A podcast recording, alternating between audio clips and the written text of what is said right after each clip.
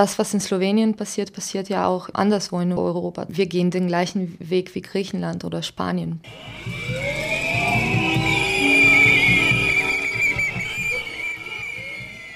Vergangenen Samstag ist Slowenien erneut auf die Straße gegangen, um gegen die gesamte politische Elite zu protestieren. God of Sea, sie sollen alle verschwinden, tönt es nun schon seit mehreren Monaten auf Sloweniens Straßen. Auslöser war ein korrupter Bürgermeister, doch hinter den Protesten stehen Sparmaßnahmen, Sozialabbau und die steigende Arbeitslosigkeit. Sie ist bei der Jugend in den letzten Monaten auf 25 Prozent geklettert.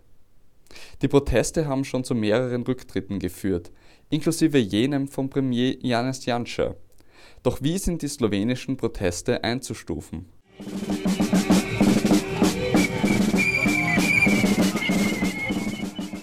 Ende November ist es im slowenischen Maribor losgegangen. Die Bewohnerinnen der zweitgrößten Stadt haben genug gehabt von ihrem Bürgermeister Frank Kangler und seiner Korruption und bald haben sich die Proteste auch auf ganz Slowenien ausgeweitet. Die Forderungen sind breit. Die gesamte politische Elite, die als korrupt gesehen wird, soll zurücktreten. Darin sind sich die meisten einig. Doch darüber hinaus gibt es eine große Bandbreite an Ideen. Manche fordern mehr direkte Demokratie oder neue Parteien. Andere aber wollen die Organisation der Gesellschaft vollkommen neu gestalten. Eine Vertreterin der Föderation für anarchistische Organisation (FAO), die anonym bleiben will, hat mit uns über die Lage in Slowenien gesprochen Sie erzählt, wieso es zu den Protesten gekommen ist. Für die Jugend in Slowenien gibt es eigentlich keine Zukunft. Die Jugend ist sehr geschult und so weiter, aber es gibt nicht genug, genügend Arbeitsplätze. Und diese ganze Lage ist sehr systematisch. Es gibt keinen Ausweg daraus, denn die offizielle Politik tut gar nichts dagegen. Es werden keine ähm, Arbeitsplätze geschaffen. Und wir haben jetzt die Lage, dass immer mehr Menschen sich entscheiden, auch ähm, aus Slowenien auszuwandern. In den Straßen ist es natürlich nicht wirklich sichtbar war. Denn ähm, in Slowenien haben wir die bizarre Situation, dass Menschen halt ihren sozialen Status ähm, für sich behalten und es irgendwie tabu ist, mhm. über seine Notlage zu reden. Ja. Aber mit diesen Protesten ändert es sich ein bisschen und es wird immer mehr klar, dass die prekären Menschen zu Wort kommen und über, über ihre Lage auch reden und ähm, Veränderungen fordern. Die Proteste sind äußerst erfolgreich gewesen. Bürgermeister Kangler ist sehr bald zurückgetreten. Doch die Lage in Maribor ist kein lokales Phänomen. Die dortigen Proteste haben sich sehr schnell auf ganz Slowenien ausgeweitet. Und das vor allem aus zwei Gründen. Diese Demonstrationen waren sehr groß, das war sehr wichtig. Dann ganz Slowenien hat gesehen, dass sowas möglich ist, dass es möglich ist, auf die Straßen zu gehen, weil hier in Slowenien gibt es nicht ähm, so eine starke Demonstrationskultur. Und das war das erste Mal, dass, dass Proteste so, so groß und stark waren. Und das Zweite ist, diese Proteste trafen auf sehr starke Repression. Die Proteste haben mittlerweile auch Premier Janis Janša zu Fall gebracht. Da das eine der Hauptforderungen gewesen ist, wird sein Rücktritt als bremsend für die Bewegung interpretiert. Weil das war ein ganz starker Mobilisationsmoment und deswegen glauben wir, dass es jetzt auch ein bisschen weniger Menschen geben wird, weil wir jetzt sozusagen eine linke Koalition haben. Doch auch unter der Übergangsregierung von Alenka Bratušek und ihrer Mitte-Links-Koalition gehen die Proteste weiter.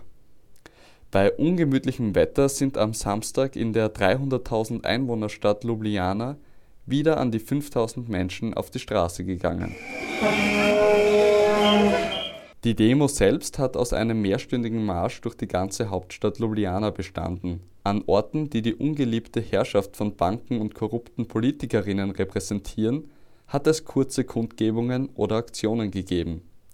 Öffentliche Gebäude sind mit dem Spruch Nascha Last, unser Eigentum versehen worden. Am Eingang der slowenischen Nationalbank haben Protestierende sogar ein Feuer gelegt.